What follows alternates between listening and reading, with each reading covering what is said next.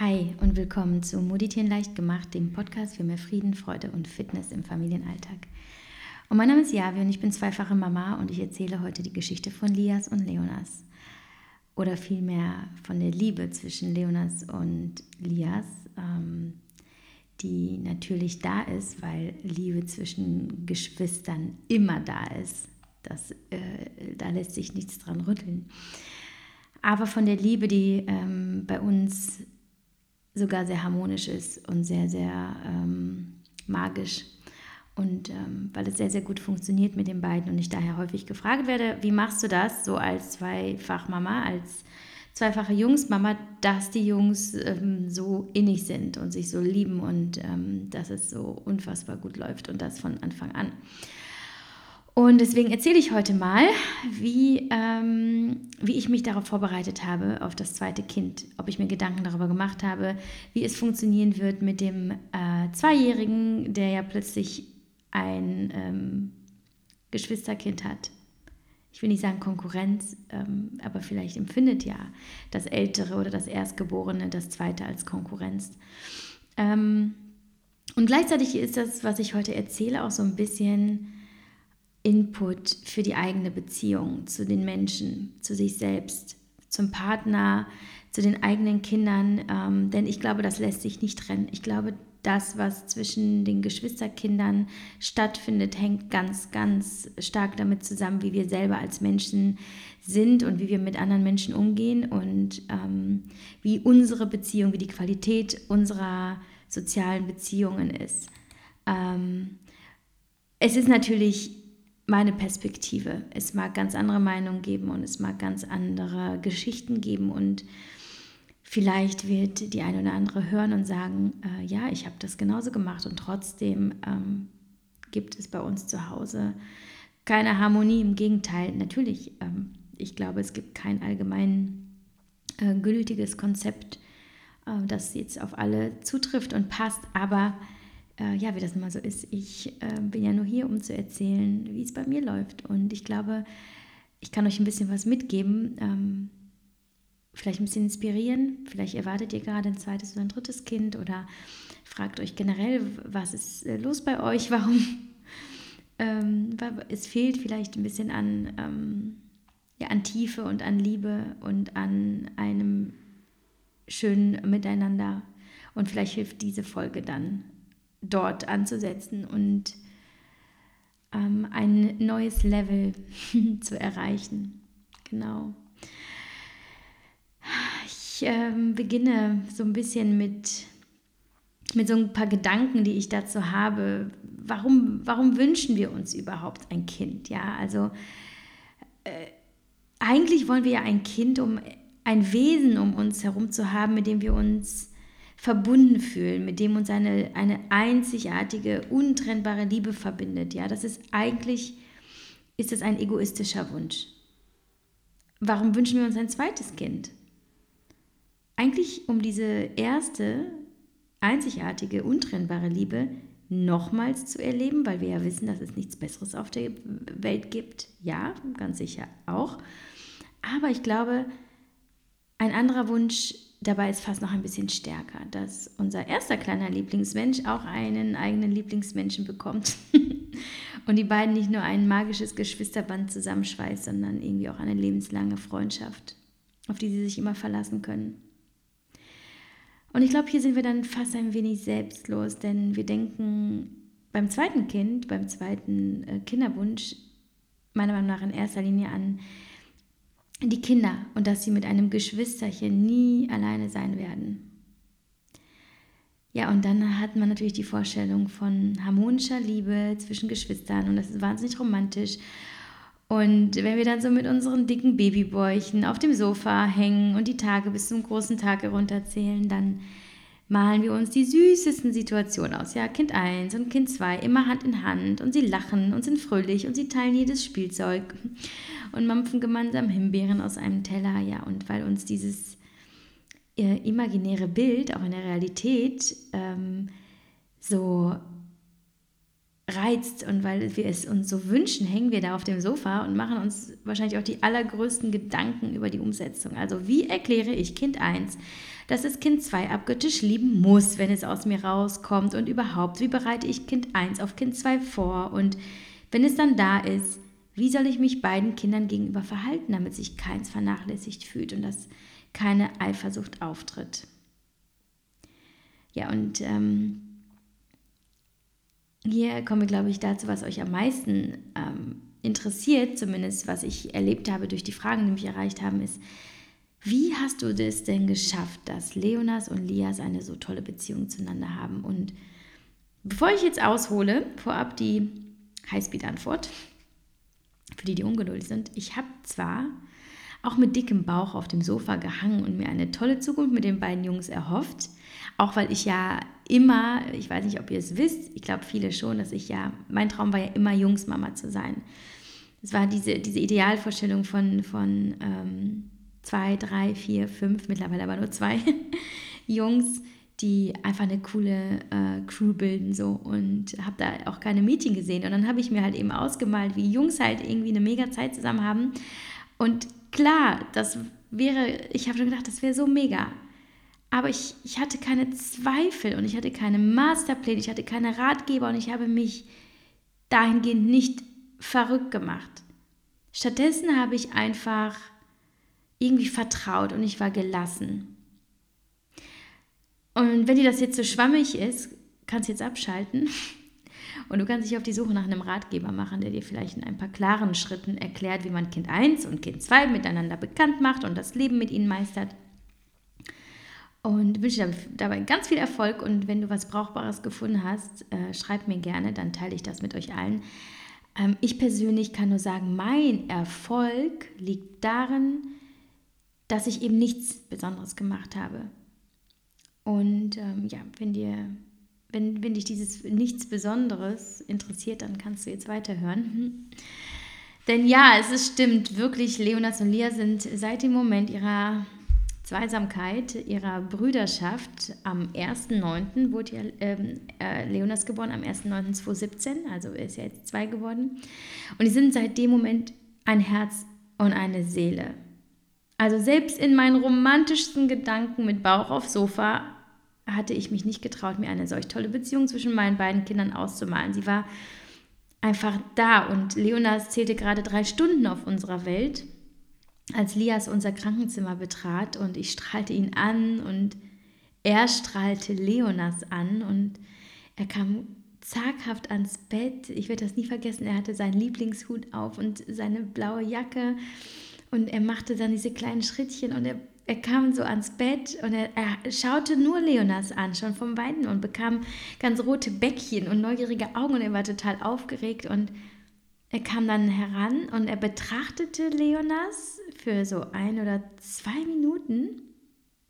Kann ich euch auch noch nicht mal genau sagen, wie lange das war. Und dann krabbelte er einfach zu uns aufs Bett und er streichelte Leonas Kopf und er gab ihm einen Kuss aufs Gesicht, irgendwo hin. Aber mit so wahnsinnig viel Gefühl, wie ich es bei Elias so noch nicht gesehen hatte. Elias war ja, ich habe immer gedacht, ach, das wird ein totaler Rowdy und er wird dem Leonas erstmal mit der, äh, mit der Wand bekannt machen. Kopf, zack, gegen die Wand oder Boden, was auch immer. Aber er war so zart und wir lagen da gefühlte Ewigkeiten ähm, zu dritt, denn Papa hat da einfach nicht mehr reingepasst, war ein kleines Bett und Papa ist groß und wir waren da schon zu dritt drin und er schaute dann aber zu und wir kuschelten und lachten und Lias bekam mindestens genauso viel Aufmerksamkeit wie Leonas. Wir haben ihn ja einfach nur angeschaut. Das war einfach so ein unfassbar schönes Bild. Und ich glaube aber nicht, dass man die Menge der Liebe, die man gibt, irgendwie ähm, messen kann. Also in dem Sinne, wie viel bekommt Kind 1 und wie viel Kind 2? Gebe ich dem einen zu viel oder zu wenig oder spürt es die gleiche ähm, Aufmerksamkeit oder spürt es die ungleiche Verteilung? Ich habe deswegen nie darüber nachgedacht, ob ich beide gleich viel liebe und ihnen die gleiche Menge Liebe schenke. Ich habe einfach geliebt. Mir als Mutter, als Mensch habe ich dabei auch komplett vertraut, ganz intuitiv, mit, mit dem Herzen und nicht mit dem Kopf. Und der Rest kam dann von allein. Ich hatte mir in der Schwangerschaft jedoch eine Sache überlegt. Äh, Lias sollte einen Stillkoffer bekommen mit ganz vielen spannenden Spielsachen, mit denen er nur spielen darf, wenn ich Leonas stille. Ähm, weil ich konnte das ja nicht abschätzen. Lias war ja auch gerade erst zwei und eigentlich waren wir immer nur zu zweit. Papa war ja auch viel arbeiten und war, hat eine sehr intensive Beziehung. Er ging aber schon frisch in die Kita. Ähm, aber ich konnte natürlich nicht einschätzen, wie wird Lias damit umgehen, wenn ich dann plötzlich, je nachdem wie viel äh, Leonas an Aufmerksamkeit und äh, Milch vor allem braucht, ich wusste natürlich nicht, wird Lias die Geduld haben. Und dann habe ich ja überlegt, dieser Stillkoffer, das könnte unsere Lösung sein. Und wir schenken ihm dann den Koffer zur Geburt, womit wir ihm auch gleichzeitig zeigten, wie wichtig er uns in Anführungsstrichen trotz Neuzugang ist. Doch ähm, nach ein paar Tagen blieb der Koffer stets geöffnet und die Spielzeuge flossen nahtlos in die bestehenden ein, denn Lias brauchte einfach keine Ablenkung während des Stillens. Er akzeptierte die Situation von Anfang an und war nie eifersüchtig. Und ich habe selbst überlegt, woran das lag, dass Lias immer so tolerant und genügsam und irgendwie auch offenherzig und kooperativ war. Sicher bin ich mir natürlich nicht, könnte mir aber vorstellen, dass Folgendes geholfen hat. Und jetzt ähm, teile ich mit euch ein paar Punkte, ähm, die ich für eventuell maßgeblich halte. Nummer eins: Offen reden. Wenn so ein Kleinkind vor uns steht und selbst kaum spricht, vergessen wir ja oft, wie viele Prozesse sich tatsächlich in diesen kleinen Köpfen abspielen und was sie verstehen, wie sie es deuten, was wir sagen, was wir tun, wie sie fühlen und schließlich welche Konsequenzen daraus folgen. Und ich bin Lias immer auf Augenhöhe begegnet, was schon damit anfängt, dass ich mich in der Regel immer zu ihm hinunterknie und so tatsächlich direkt auf Augenhöhe mit ihm bin. Dann spreche ich einfach mit ihm ausführlich und geduldig und mit ruhigem Ton und ich schaue ihm konzentriert in die Augen. Ähm, er soll einfach wissen, er wird wahrgenommen und ich bin präsent. Das ist super wichtig für die zwischenmenschliche Beziehung. Also das könnt ihr auch heutzutage in der Welt betrachten, wie wenig man sich ja in die Augen schaut heutzutage. Ähm, häufig zu Hause schon, aber ganz klar auch in der Öffentlichkeit. Menschen meiden Augenkontakt und das ist super schade, weil das ist die innigste und die intimste Verbindung und sie kann, sie kann wirklich ähm, Mauern sprengen und wahnsinnig viel Gefühl und Wärme zulassen und Liebe. Und deswegen halte ich das so für wahnsinnig wichtig, dass man die Kinder auch wahrnimmt und eben nicht, und das ist für mich immer das schlimmste Bild, wenn Kinder mit ihren Eltern sprechen, die Kinder ähm, stehen vor ihren Eltern und sagen ihnen was und die, und die Eltern schauen nur aufs Handy-Display zum Beispiel. Grauenvoll. Und ich gehe dann runter und ich schaue ihm in die Augen und ich verstelle auch nicht meine Stimme. Ich bin zu ihm ganz ähm, authentisch und natürlich und ich bin respektvoll. Ich spreche in ganzen Sätzen und ich erkläre ihm genau, was passiert, was passieren wird, warum etwas passiert. Und ich zeige ihm auch, dass Gefühle in Ordnung sind, egal welche Art. Also Beispiel Wutausbruch oder er ärgert sich über etwas, dann würde ich nie hingehen und sagen, ist doch alles nicht so schlimm und reiß dich doch mal zusammen oder so etwas. Auf keinen Fall. Er soll verstehen, dass das, was er gerade fühlt, in Ordnung ist. Und ich sage dann zum Beispiel, Lias, ich weiß, dass du wütend bist oder ich weiß, dass du dir gerade mehr Zeit mit mir wünschst. Ähm, da bin ich komplett bei dir und ich versuche dafür eine Lösung zu finden. Aber aktuell ist es so, dass und so weiter. Also das ist für mich so elementar, dass die Kinder einfach wissen, dass auch Wut oder dass man auch mal frech wird, dass das alles Gefühle sind, die rauskommen und die rauskommen müssen und dass es völlig okay ist, wie er ist und dass ich ihn auch unglaublich liebe, auch wenn ich ihn manchmal hasse. Aber er soll wissen, ich liebe ihn, egal ob es ihm gelingt, etwas zu tun, ob er gerade ähm, vielleicht etwas anders tut, als wie, wie ich es mir gerade gewünscht hätte, was auch immer ähm, er soll einfach diese Sicherheit spüren, dass sein, meine Liebe nicht davon abhängt, was er tut, sondern dass er einfach so wie er ist, perfekt ist. Und Genauso ist es jetzt auch mit zwei Jahren bei, bei ähm, Leonas. Genau das Gleiche. Man, man denkt ja manchmal, mein Gott, der spricht ja doch gar nicht richtig, der kann ja überhaupt nicht verstehen, was ich hier tue. Nein, das ist nicht wahr. Ähm, ich glaube, es ist ganz wichtig, je früher man damit anfängt, das Kind so zu behandeln, wie man selber behandelt werden möchte und wie man andere Erwachsene behandelt, desto besser ist das. Ähm, Punkt Nummer zwei, kein Konkurrenzdenken. Als ich äh, schwanger war, habe ich zum Beispiel Leonas bei Lias nicht groß angekündigt. Also ich zeigte nie auf meinen Bauch und sagte, guck mal Lias, hier ist ein Baby drin, dein Brüderchen, gib mal ein Küsschen auf den Bauch oder ähm, ja, derartiges Zeug. Mm, nie. Und ich bat auch andere, es nicht zu betonen. Also meine Intuition sagte mir, dass ich mit dem Neuzuwachs unserer Familie so natürlich wie möglich umgehen sollte. Dass auch Lias spürt, dass es ganz natürlich ist, dass Leonas da ist. Also dass Leonas eben nicht das ganz Besondere ist, auf das wir alle gewartet haben und das plötzlich alles in unserem Leben verändert.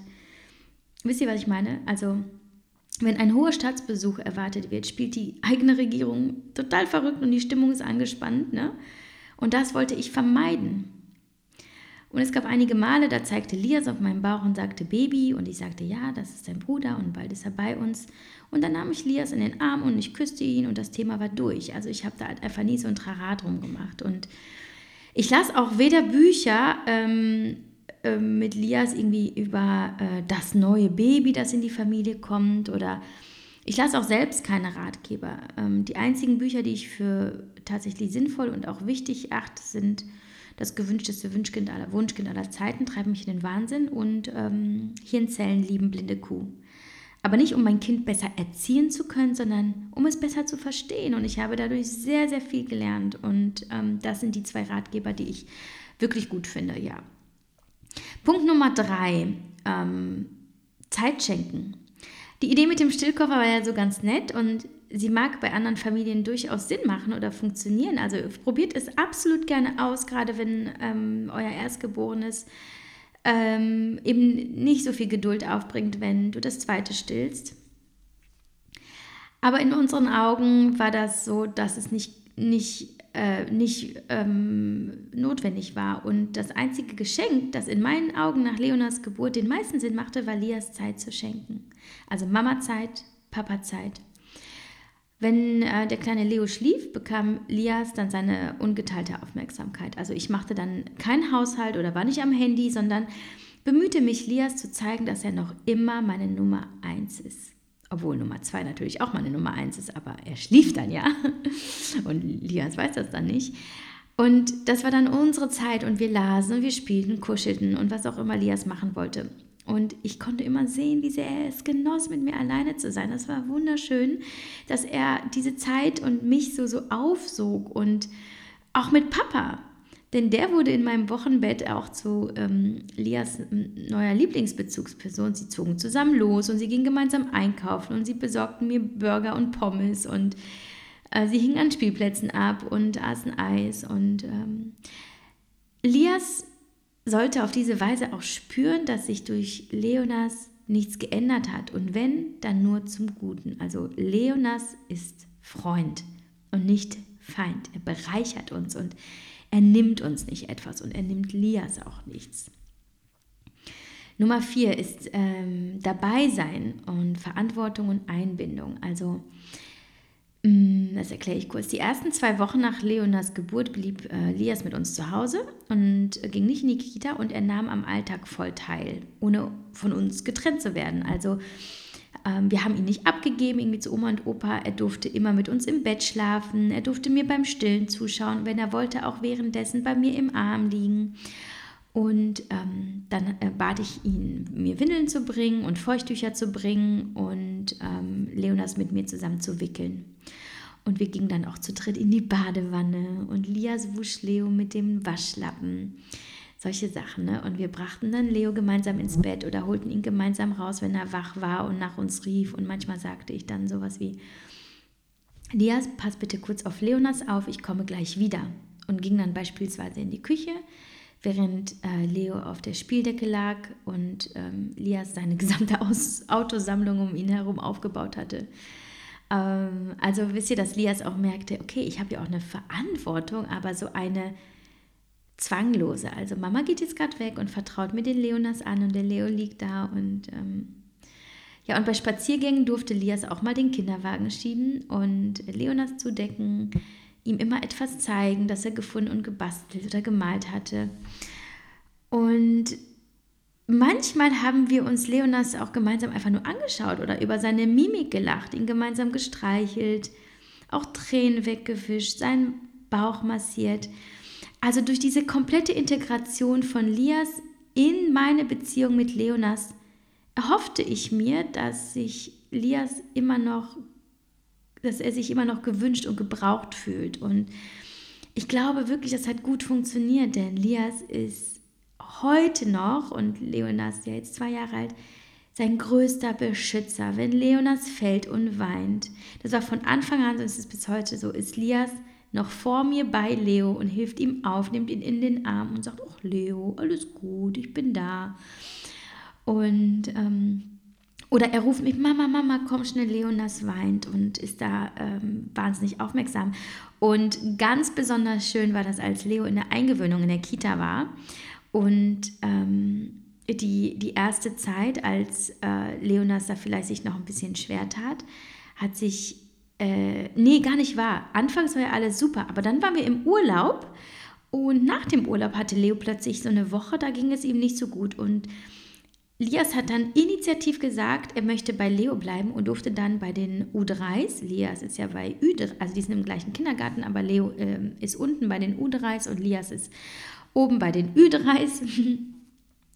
aber Geschwisterkinder sind da natürlich ähm, irgendwie auch, die werden natürlich auch anders ähm, gehandhabt in dem Sinne von, äh, Leonas konnte sich nicht gut vor mir trennen, dann ging Lias zu ihm runter und hat mit ihm unten gefrühstückt und hat mit ihm unten Zeit verbracht und genau, und ähm, das ist etwas, was ich nicht von ihm einfordere. Also ich, ich äh, bitte ihn nicht etwas zu tun und bin dann sauer, wenn er es nicht tut, sondern es muss von ihm heraus, aus ihm herauskommen, ganz natürlich und ähm, ja, es ist, ähm, glaube ich, einfach so diese von Anfang an diese Einbindung gewesen in den Alltag mit Leonas und in die Verantwortung für, für so ein kleines Wesen, das ja wirklich ähm, alleine gar nichts kann.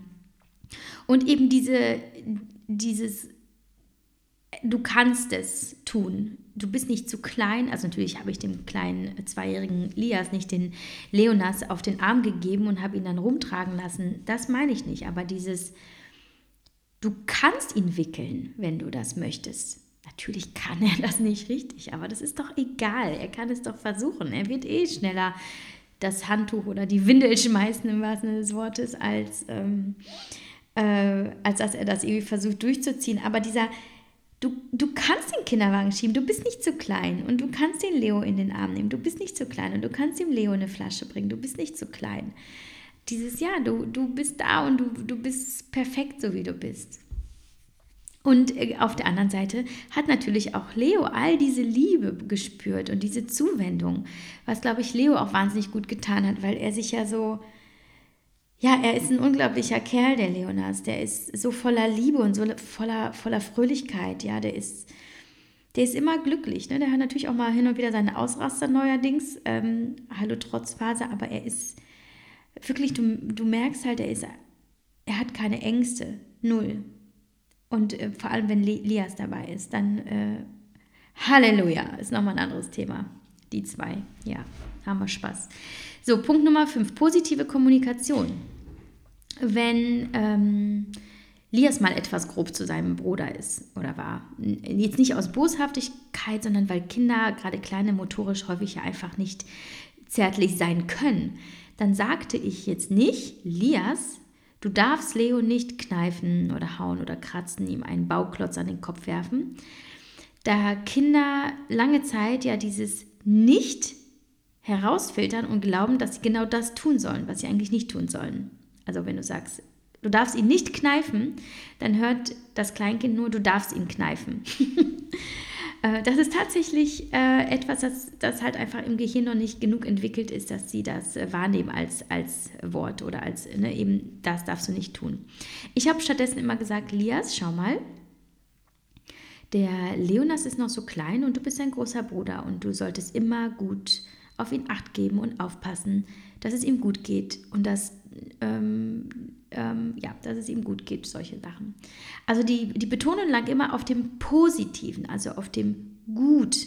Es soll ihm gut gehen und du sollst gut auf ihn acht geben und du sollst gut zu ihm sein und äh, habe dann eben versucht, Lias Fokus auf diese positive Handlung zu lenken. Und ähm, er hat also möglichst immer zu hören bekommen, was er Gutes tun soll und nicht, was er Böses nicht tun soll.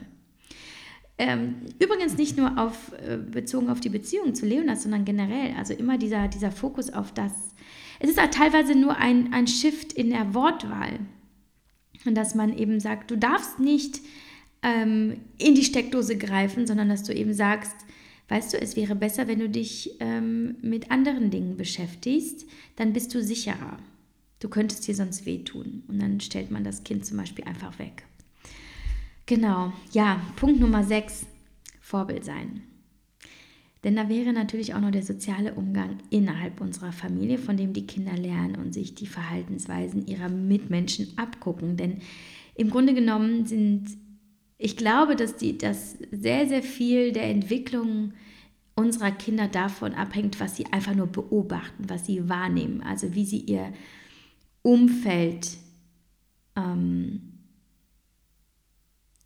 ja, ein, ein ähm, aufnehmen, ja, in ihren eigenen Charakter, genau. Denn was wir tun als Eltern, wie wir reden, wie wir handeln, wir projizieren das unmerklich fast schon auf unsere Kinder. Und natürlich ist es bei uns auch nicht immer super harmonisch. Es wird auch mal gestritten und diskutiert oder es ist mal stressig und unruhig. Aber ähm, der Grundton und die, die Grundatmosphäre ist freundlich und liebevoll und zärtlich und respektvoll. Und mein Mann und ich küssen uns offen vor den Kindern, wir nehmen uns in den Arm ähm, wir geben unseren Kindern sehr viel körperliche Nähe und kuscheln mit ihnen so viel es geht. Und wir trösten sie, wir hören ihnen zu, wir lächeln sie an, wir bringen sie zum Lachen. Wir sind ihnen einfach menschlich so nah wie möglich und versuchen sie stets spüren zu lassen, dass wir immer da sind, wenn sie uns brauchen. Und äh, dass wir zwar auch mal weggehen, zum Beispiel eben zur Arbeit oder wir gehen mal aus und sie sind mit, mit unseren äh, Eltern, also mit Oma und Opa, aber dass wir immer wieder kommen und dass sie nie Angst haben müssen, dass, dass etwas passiert, dass wir immer gut auf sie auf, aufpassen, auch wenn sie weggehen.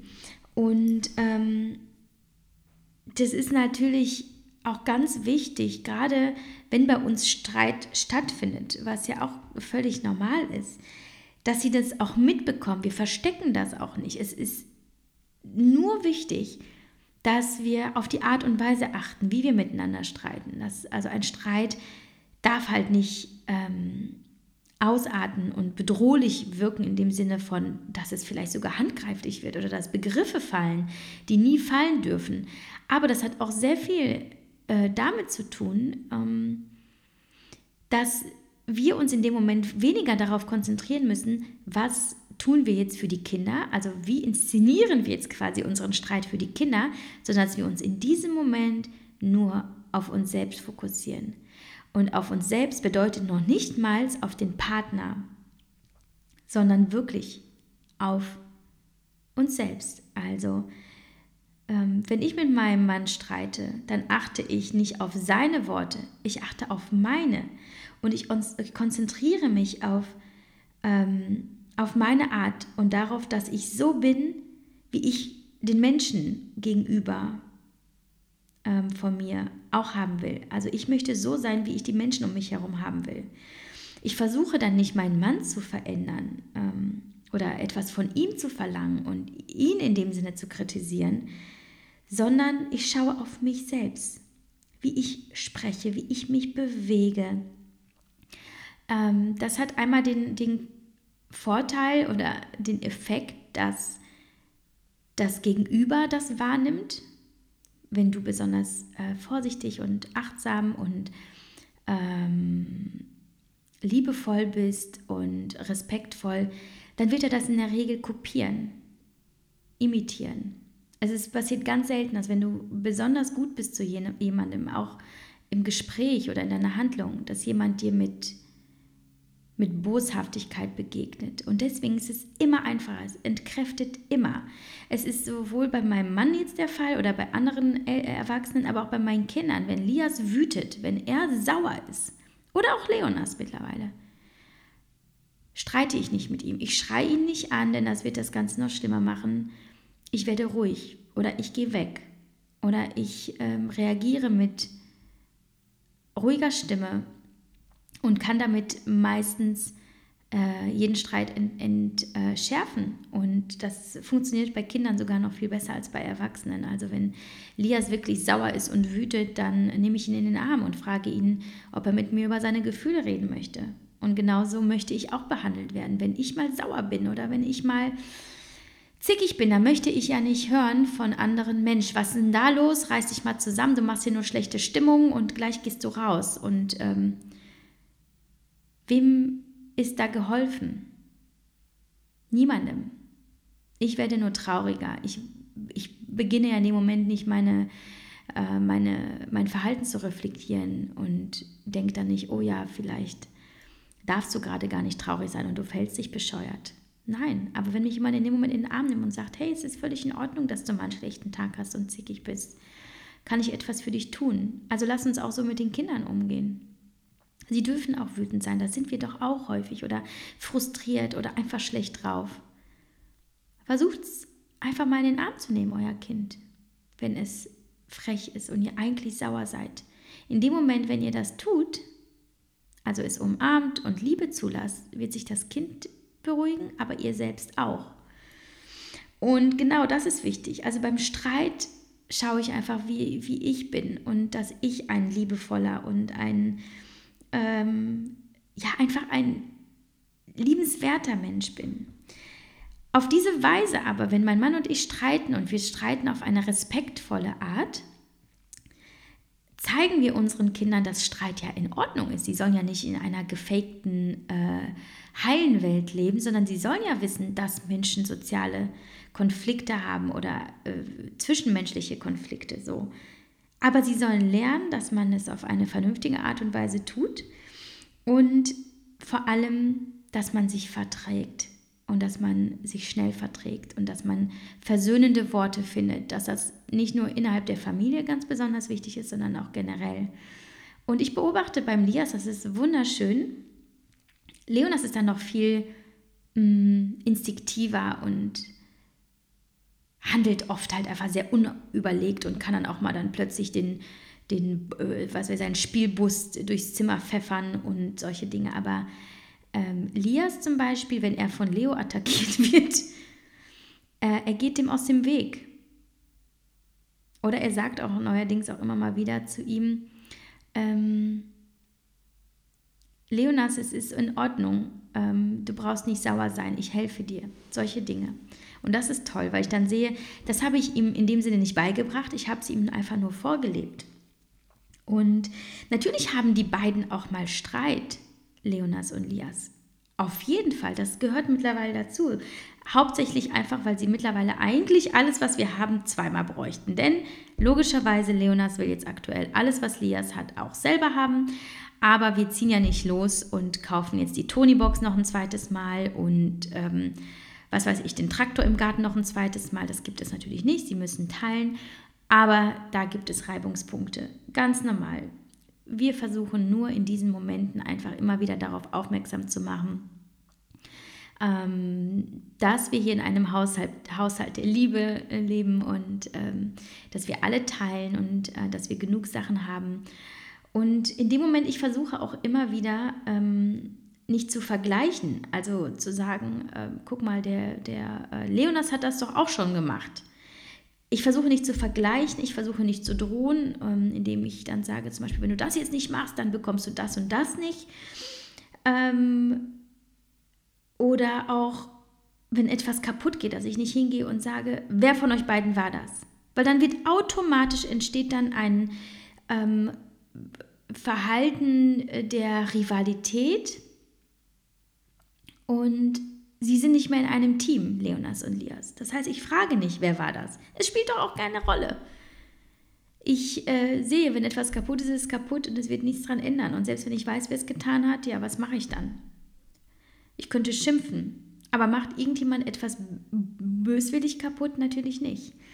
Also es, es geht im Großen und Ganzen in dem Moment dann einfach darum, eine Atmosphäre der Sicherheit und Geborgenheit ähm, zu kreieren.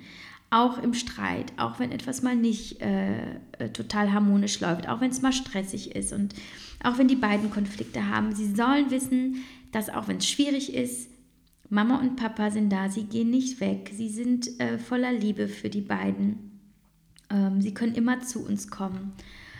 Und ähm, ja, und dass wir ihnen einfach zuhören. Punkt Nummer sieben habe ich noch. Und zwar ist das der Punkt Wünsche akzeptieren und Nähe zulassen.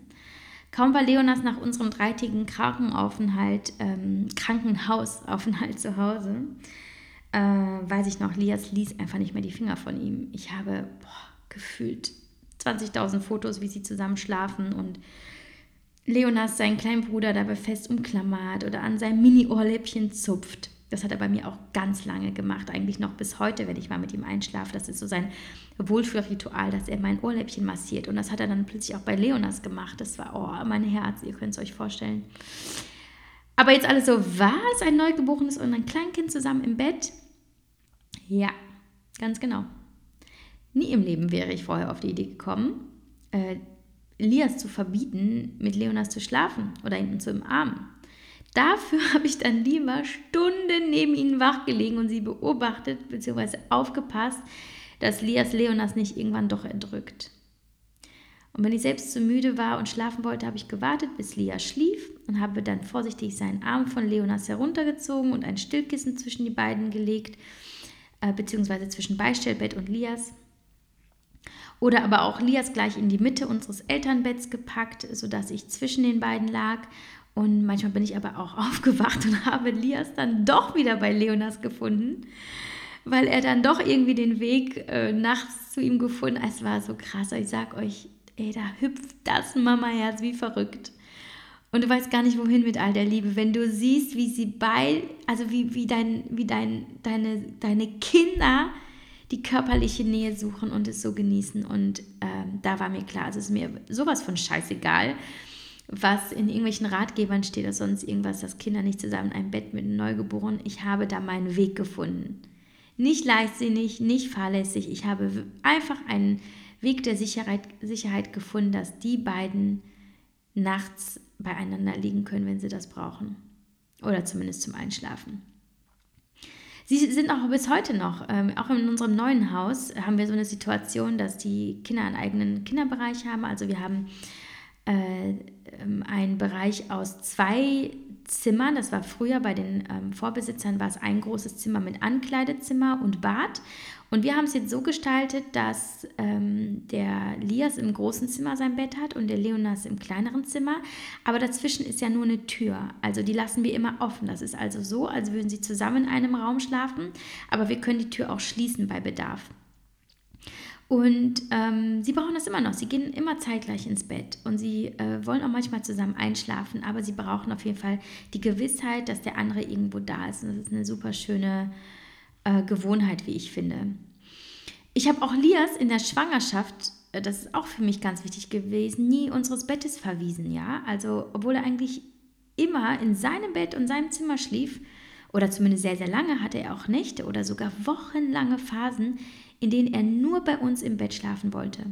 Und er durfte das ausnahmslos, auch als Leonas auf der Welt war dann. Auch hier wusste ich immer intuitiv, dass er immer wissen muss, dass er jederzeit willkommen ist und unsere Nähe bekommt, wenn er sie braucht. Und das ist halt wirklich bis heute so. Ähm, Nummer 8.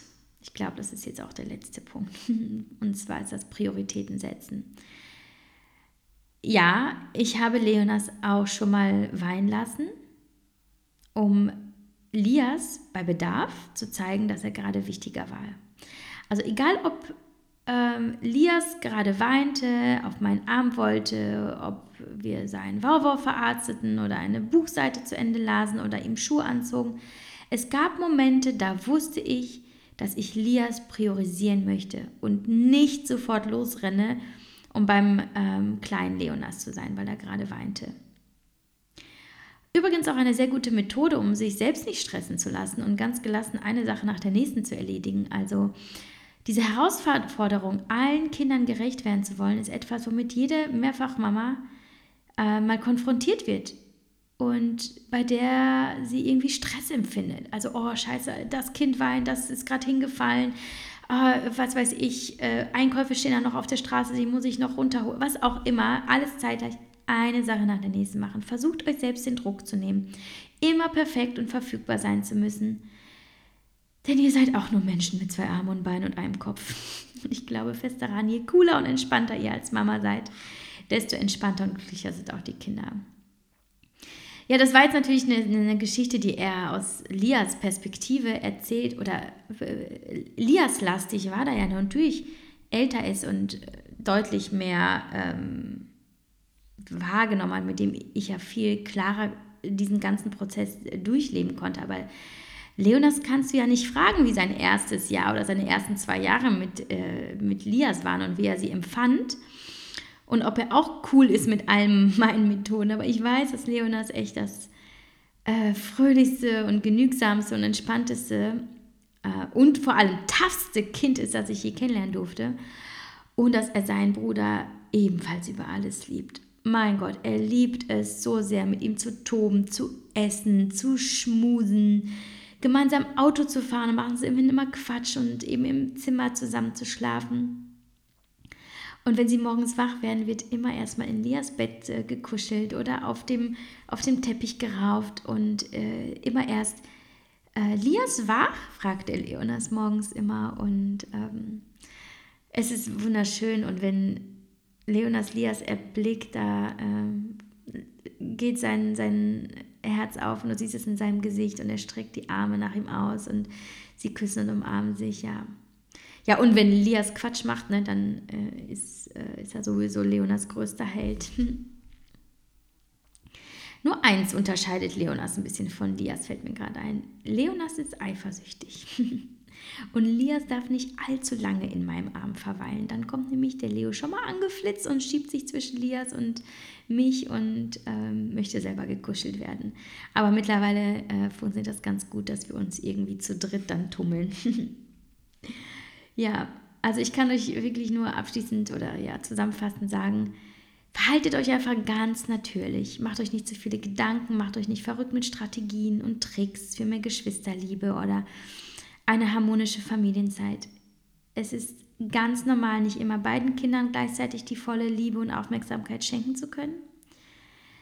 Ich glaube, wichtig ist nur, dass beide spüren, dass die Mama auch hin und wieder ganz für sich alleine haben können und dass sie auch die ungeteilte Aufmerksamkeit genießen. Und ich glaube, aus diesen Momenten zehren sie ganz viel Kraft, Vertrauen, Zuversicht und Sicherheit und ja, vielleicht, vielleicht ist es aber doch alles nur eine Charakterfrage. Also vielleicht ist Lias doch einfach nur der geborene große Bruder und wir können von außen gar nichts tun. Vielleicht, wer weiß das schon.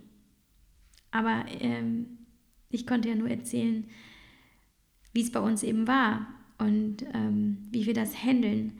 Und ich glaube, wenn wir, wenn wir sehen, wie die Kinder miteinander umgehen, dann wissen wir, dass wir sehr viel Richtiges richtig gemacht haben, weil, dann, weil wir dann wissen, ähm, es gibt vor allem nur eine Regel zu Hause und die Regel lautet, ähm, hab Liebe, zeig Liebe, nimm Liebe. Liebe ist das Aller, Allerwichtigste, das Allerwichtigste. Und wir Erwachsenen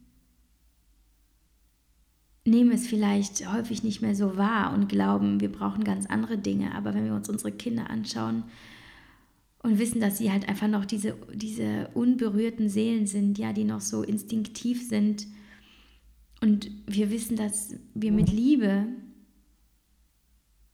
so viel Macht haben und so vieles beeinflussen, beeinflussen können, in ihrem Verhalten und wie sie sich fühlen, dann wissen wir einfach, dass wir Menschen alle Liebe brauchen. Und da ist auch mein allerwichtigster Tipp, achte immer darauf, dass du voller Liebe bist.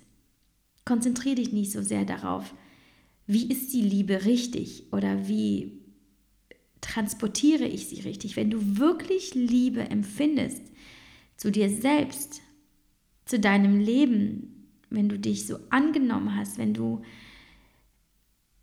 präsent bist in deinem Sein, in deinem Alltag, ähm, in deinem Umgang mit anderen Menschen, wenn du dankbar bist, wenn du dir jeden Tag vor Augen führst, wie wundervoll es ist, dass du Mama sein darfst, dann wirst du Liebe empfinden können. Und wenn du so viel Liebe in dir hast, werden deine Kinder es spüren und du wirst ja auch erziehen aus Liebe und du wirst handeln aus Liebe und damit bringst du all deine Beziehungen auf ein neues Level. Nicht nur die Beziehung zu deinen Kindern, nicht nur die Beziehung deiner Kinder untereinander, sondern auch deiner Beziehung zu deinem Partner oder zu deinen Freunden und anderen Familienmitgliedern äh, auf der Arbeit. Ähm, denn eine Sache ist ganz klar, so wie du bist und das, was du gibst, das empfängst du auch. Du ziehst es an. Und wenn du mit deinem Partner oder auch selbst äh, ein, ein Leben der Liebe praktizierst und ein Leben der liebevollen Beziehungen, dann werden deine Kinder das gleiche auch in ihrer Beziehung zu anderen Geschwisterkindern leben und lieben und vielleicht auch, wenn alles gut geht, aber wir haben ja nicht auf alles Einfluss, auch später im Leben ähm, dann, wenn wir nicht mehr so viel Einfluss haben.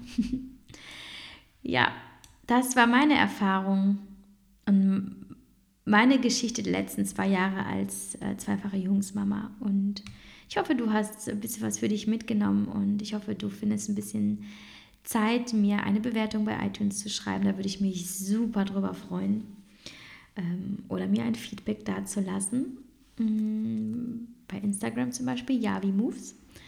Äh, ich freue mich auch, wenn du anderen von dieser Folge erzählst und wenn du es teilst. Und ähm, ja, das ist für mich die größte Auszeichnung, wenn äh, ihr mir euer ehrliches Feedback entgegenbringt. Da freue ich mich immer sehr, sehr, sehr drüber. So, das war's für diese Woche. Ähm, wir werden uns nächste Woche wieder hören. Und bis dahin wünsche ich dir alles Liebe. Und ich meine damit wirklich alles Liebe.